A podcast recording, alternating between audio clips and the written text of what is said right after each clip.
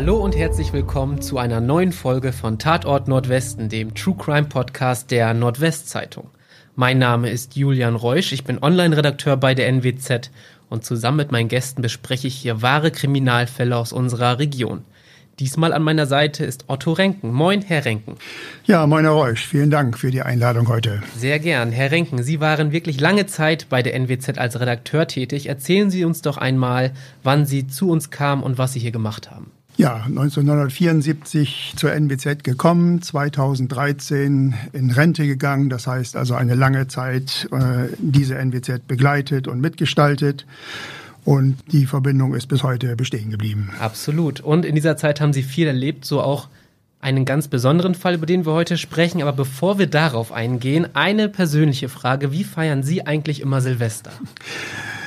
Das kann man nicht als Feier bezeichnen, da ich ein reitgedecktes Haus besitze und in Sorge um Raketen, die in der Silvesternacht vielleicht auf meinem Dach landen, finde ich mich also äh, um Mitternacht immer zu Hause und mit einer Taschenlampe ausgerüstet. Ein Wassereimer und ein Gartenschlauch stehen auch bereit, um zu sehen, dass nicht irgendeine Rakete, ein Querschläger in meinem Dach landet. Und insofern ist mit Feiern äh, nicht viel zu wollen. Das kann ich gut verstehen bei so einem Dach.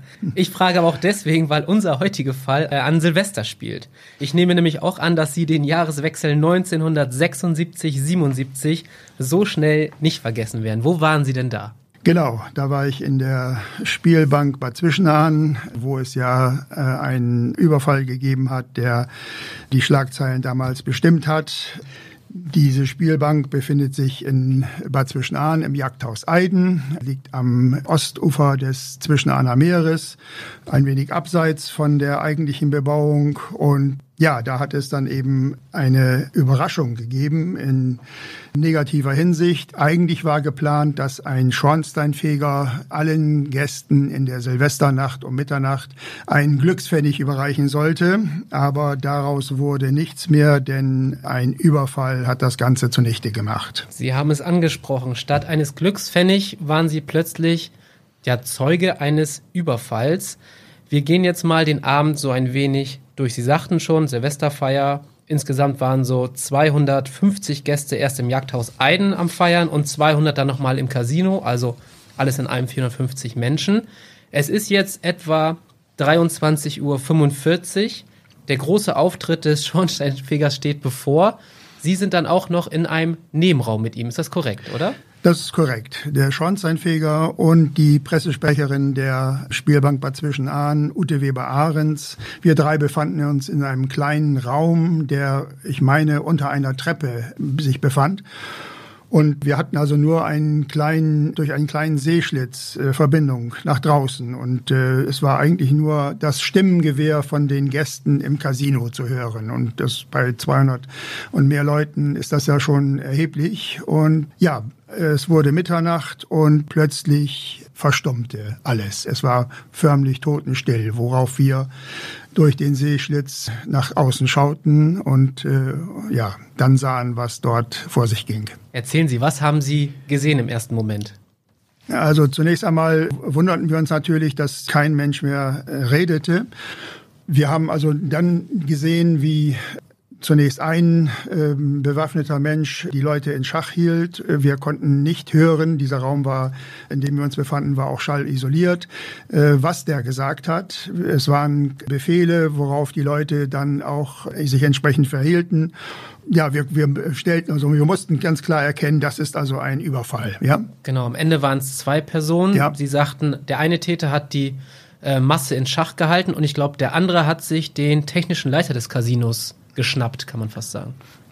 Genau, der hat sich also diesen Menschen äh, gegriffen, um dann zum Kassenschalter zu gehen. Er ist dann äh, über den Kassenschalter äh, gesprungen und hat äh, den drei Angestellten zugerufen, dass sie sich hinlegen sollten. Da er dort aber nur wenig Geld äh, gefunden hat, offenbar, musste der Chefkassierer wieder aufstehen und den Täter zum Büro führen, wo Tresore sich befanden, wo das Geld also auch zwischengelagert war. Und er musste diesen Tresor aufschließen und der Täter ist mit zwei Kassetten äh, der Tageseinnahmen dann äh, zurückgekommen in den Saal. Es war ja auch, bevor wir darüber jetzt äh, weiter sprechen, Silvesternacht. Im ersten Moment haben denn alle Gäste und vielleicht auch Sie im Nebenraum denn den Ernst der Lage erkannt oder gab es da auch die Idee, dass es vielleicht ein makaberer Scherz war? Äh, wie Sie sagen, es ist Silvester gewesen und äh, da können natürlich auch andere Leute darauf gekommen sein, sich einen Scherz zu äh, überlegen und äh, das war sicherlich bei den meisten zunächst der Gedanke, aber die Art und Weise der äh, Täter mit den die Pistolen äh, machten aber glaube ich allen ganz schnell den Ernst der Lage klar.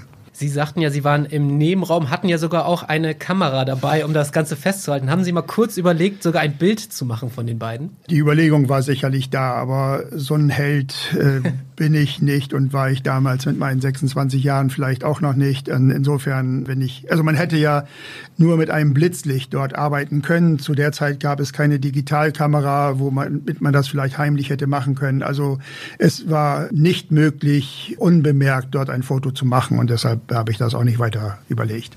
Das kann ich nur allzu gut verstehen, ehrlicherweise.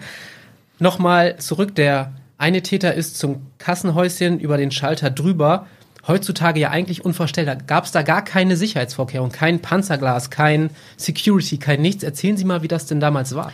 76, 1976 ist diese Spielbank eröffnet worden und ja, zu der Zeit war das ja was ganz Exotisches, so eine Spielbank. Jeder wusste, dass das auch äh, kriminelle Elemente äh, anlocken würde, aber dass es in, ausgerechnet in Bad Zwischenahn zu einem solchen Vorfall kommen würde, das hat wahrscheinlich niemand erwartet. Und insofern, es gab also kein Panzerglas, äh, die Räume hinten waren nicht besonders gesichert, Security, Menschen gab es eh nicht und das Einzige, was überhaupt vorhanden war, war eine Person am Saaleingang, der die kontrollierte, ob alle entsprechend gekleidet waren oder ob sie Eintritt bezahlt hatten. Mehr gab es nicht. So war die Zeit einfach ja. damals. Dann sind wir jetzt bei dem Moment, die Schatulle mit den Tageseinnahmen haben die Täter jetzt bei sich. Nun geht es Richtung Flucht. Ich habe nachgelesen, dass sie eigentlich über den Notausgang flüchten wollten, den nicht gefunden haben. Wie sind denn die beiden Täter dann wieder raus. Das habe ich ja noch nicht gesehen, aber dem Vernehmen nach sind die also direkt wieder durch den Haupteingang hinausmarschiert dort an die ganzen feinen Gäste ah, auch nochmal vorbei. Genau, das ist, äh, man muss sich dieses, ähm, die Räumlichkeiten so vorstellen, dass auf der, im vorderen Bereich ein großer Saal ist, wo dann eben Silvester gefeiert wurde und im hinteren Bereich dann die Spielbank sich befand. Und die sind also wirklich von der Spielbank, von den Casinoräumen nach vorne durch diese feiernde Menge marschiert und da wieder raus. Und ja, auch da hat, glaube ich, niemand überlegt, ernsthaft überlegt, den Helden spielen zu wollen. Kann man denn trotzdem sagen, wie die Täter sich während des Überfalls verhalten haben? Wie lange dauerte das alles insgesamt? Können Sie da mal so ein bisschen was zu erklären? Also in, in der Erinnerung war es also nur ein Moment. Letztendlich äh, habe ich irgendwo mal gelesen, sollen es vier Minuten gewesen sein. Es, es ging also alles Schlag auf Schlag. Sie, sie kamen rein, die Menge äh, verstummte, das Geld wurde beschafft und gleich danach ging es wieder hinaus. Die äh, Täter müssen also, ja, sind also profihaft vorgegangen, muss man sagen klare Anweisungen, dem Ganzen mit den Pistolen Nachdruck verliehen. Also äh, wie gesagt, innerhalb kürzester Zeit war das ganze, der ganze Spuk beendet. Also auch die Vermutung wahrscheinlich sehr schnell da, dass es hier sich um Profis handelt. Und ich habe noch in der Vorbereitung auf diesen Fall gelesen, dass sie teilweise auch als Gentleman-Gangster betitelt werden. Denn die waren ja in dem Nebenraum, haben es dann vielleicht gar nicht gesehen. Ich habe noch nachgelesen, dass ein Gast wohl tatsächlich kurz zum Helden werden wollte und einem der beiden Täter einen Stuhl ins Kreuz geworfen hat, als sie den Raum verlassen haben. Daraufhin soll der Täter kurz gestolpert sein, sich mit der Pistole umgedreht haben. Natürlich die Gäste Angst davor, dass geschossen wird, doch was passiert. Statt Schüsse sagt er schönen Dank und allen ein frohes neues Jahr. ja. Muss man sich auch mal die Kaltschnäuzigkeit vorstellen. Daran können wir vielleicht auch ablesen, dass es nicht das erste Mal war. Genau. Ja. Wie äh, sahen die überhaupt aus, die Täter? Sie waren maskiert, waren die denn gut gekleidet? Wie, wie war denn so ihr äußeres Erscheinen? Sie waren eben dunkel, eine dunkle Erscheinung. Äh, eine dunkle Maske äh, mit Seeschlitzen und äh, also wir haben, ähm, ich habe nur den einen Jahr sehen können, so wie ich das wahrgenommen habe, einen dunklen Trainingsanzug. Die beiden sind dann zum Vordereingang wieder raus und das Casino liegt ja auch, muss man jetzt sagen, zur Flucht ganz praktisch für so Täter. Erklären Sie mal die Umgebung dort.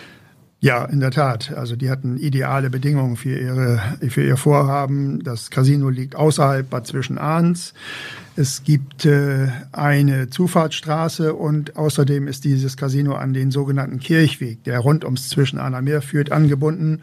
Und sobald man sich nur ein, 200 Meter vom Casino entfernt, befindet man sich in einem Waldgebiet, das sich bis ans Nordufer des Zwischenahner Meeres erstreckt. Also dass von denen hinterher nichts mehr zu sehen und zu hören war, das erklärt sich praktisch von selbst, ja. Kurze Werbung. Werbung Ende. Natürlich ist dann irgendwann auch die Polizei eingetroffen. Wie schnell war die denn da und was hat die dann gemacht? Also die Polizei war wirklich schnell da. Also ich, da waren auch wieder nur wenige Minuten vergangen und ja, die haben natürlich versucht, Leute zu befragen, was sie wahrgenommen haben, mussten sich selbst erstmal ein Bild machen. Es war die, waren die Mitarbeiter oder die äh, Polizeibeamten der Zwischenahner Dienststelle, auch der Leiter, Herr Bartels, äh, war seinerzeit äh, mit dabei. Das war ein ziemliches äh, Tohuwabohu, wie man sich vorstellen kann. Nicht? Also alle Menschen miteinander im Gespräch das Chaos musste erstmal ein bisschen gelichtet werden, um dann zu wirklich brauchbaren Informationen zu kommen. Wann haben Sie denn dann eigentlich den Nebenraum verlassen? Wann sind Sie dann zu dem großen Raum gegangen? Also als dieses Stimmgewehr anschwoll und wir daraus erkennen konnten und weil wir auch keine anderen Menschen mehr dort sahen, also keine äh, Vermummten mehr sahen, sind wir drei dann in den ins Casino in den Casinoraum gegangen und haben mit den Leuten gesprochen, die da waren und waren selbst natürlich erstmal völlig perplex, dass ausgerechnet also die hatten ja uns die Show gestohlen, so muss man das ja mal sagen, nicht? Also der wollten, Schornsteinfeger wollte den großen Auftritt. Genau, nicht? Und ich wollte das eigentlich nur eben dokumentieren und äh, da kamen dann plötzlich diese beiden Jungs dazwischen. Ja, wie gesagt, äh, es war ein, ein ziemliches Durcheinander und äh, irgendwann war ich dann auch mit den mit der Polizei im Gespräch, um meine äh, Wahrnehmung da noch ihnen noch mitzuteilen. Also ja, so ist das dann an der Stelle abgelaufen. Und dann sind Sie auch irgendwann weg, weil es war ja Silvesternacht. Ja, genau. Ich hatte diesen Termin ja übernommen, damit kein anderer Kollege von außerhalb Westerstede oder so extra dahin fahren muss. Und ich befand mich zu der Zeit, also an dem Abend, ausnahmsweise bei einer äh, Silvesterfeier. Das war 1976. Mein Haus habe ich erst 1978 gebaut. Ich brauchte also noch nicht auf das Reitdach achten. Und so war ich also bei äh, Freunden in Aschausen eingeladen. Ich habe mich mit einem Taxi von dort äh, so um Viertel vor äh, Mitternacht äh, hinbringen lassen zum Jagdhaus Eiden. Hab, bin in diesen äh, Raum gegangen mit den äh, betreffenden Personen und hinterher, als dann alles vorüber war, habe ich mich, äh, habe ich mir wieder ein Taxi bestellt und habe mich wieder zu dieser Feier bringen lassen und konnte denen natürlich meinen, meinen, meinen Bekannten dort richtig was erzählen. Ne? Die glaubten erst an einen Scherz, aber das hatte ja nun tatsächlich so stattgefunden. Ja, und äh, damit war der Fall in dem Moment für mich erledigt. Ähm, die Berichterstattung hat dann der Kollege Kramer, unser Reporter seiner Zeit, übernommen und äh, so ging es dann weiter, genau. Ja. Aber dazu muss man jetzt auch noch mal sagen, sie waren auch kurzzeitig mal verdächtig, weil sie sich an ein Taxi gesetzt haben. Genau. Äh, Menschen hatten ja beobachtet, dass eine fremde Person mit einem langen Bart sich in ein sich ein Taxi bestellt hatte und dort einstieg und kurz nach Mitternacht davonfuhr. Und äh, somit musste die oder konnte die Polizei davon ausgehen, dass ich vielleicht einer der Täter gewesen sei und hatte mich da im Verdacht. Aber ich konnte das im Gespräch mit dem Herrn Bartels dann auch schnell klären darin, dass das äh, nun das eine mit dem anderen nichts zu tun hatte. Sie hatten auch ein recht gutes Alibi, möchte ich mal hinzufügen. In der Tat, ja. um nochmal zurück auf den Überfall zu gehen, wie viel Geld wurde eigentlich am Ende erbeutet? Ja, das ist für die Zeit eine Riesenmenge Geld gewesen. Also es sollen ja 286.000 DM gewesen sein, alles in 10 bis 1000 DM-Scheinen.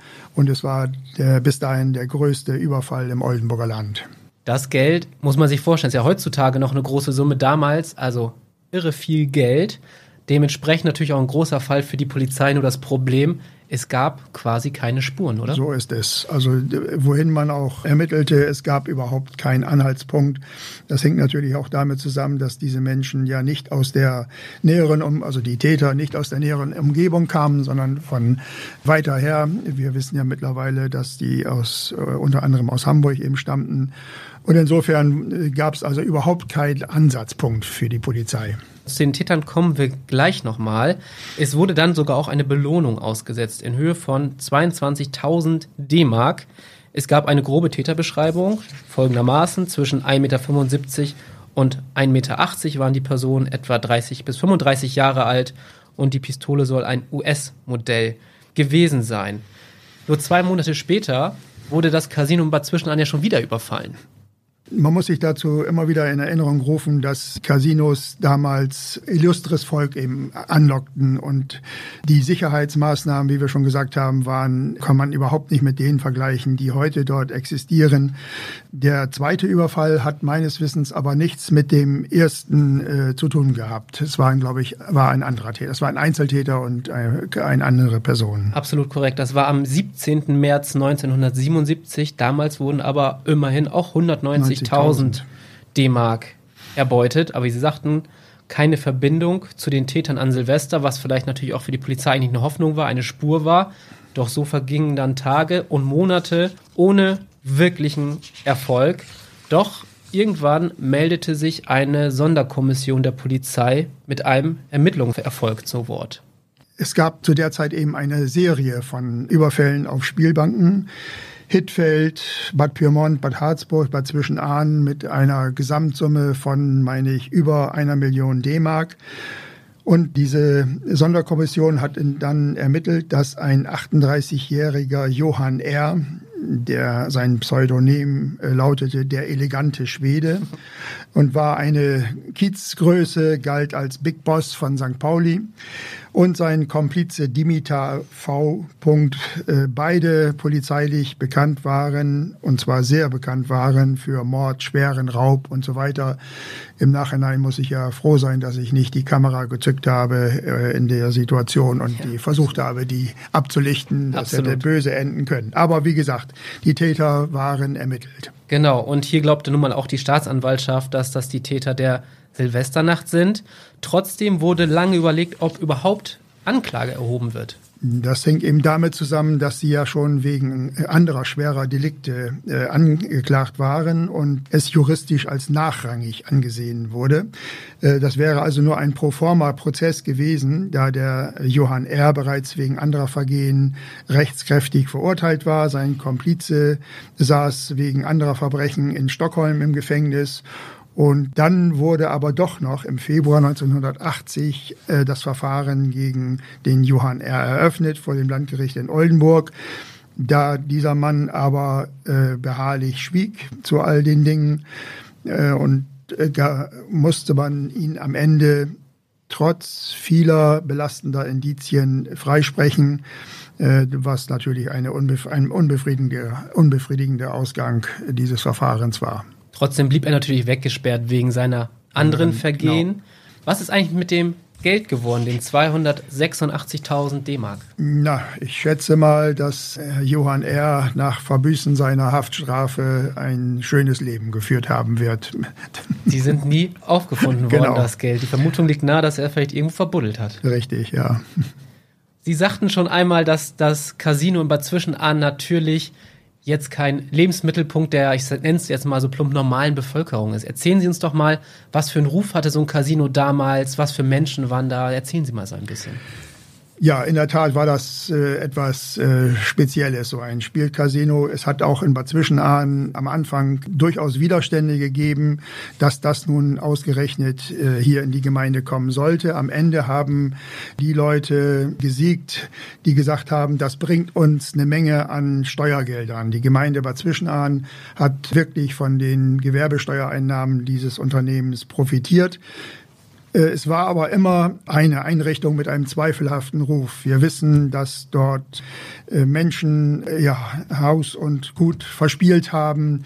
Wir wissen von Bundesligaspielern aus Bremen, die sich selbst ein Betretungsverbot auferlegt haben, damit sie nicht weiter ihr Geld in diesem Haus verspielen. Also der Zwischenahner Normalbürger ist dort sicherlich nicht eingekehrt, sondern es war also ein Anziehungspunkt für die gesamte Region, einschließlich Holland. Also aus dem Norden der Niederlande sind ganz viele Besucher dort registriert worden. Und hier und da auch mal prominente Gesichter, so zum Beispiel auch. Sie haben Bilder, glaube ich, mitgebracht von der Eröffnung. Erzählen Sie mal, was man da so sieht. Also äh, Marianne Koch, früher eine bekannte äh, Schauspielerin, Journalistin, Fernsehmoderatorin, ist eingeladen worden, um hier die Kugel ins Rollen zu bringen sozusagen und andere Prominente mehr.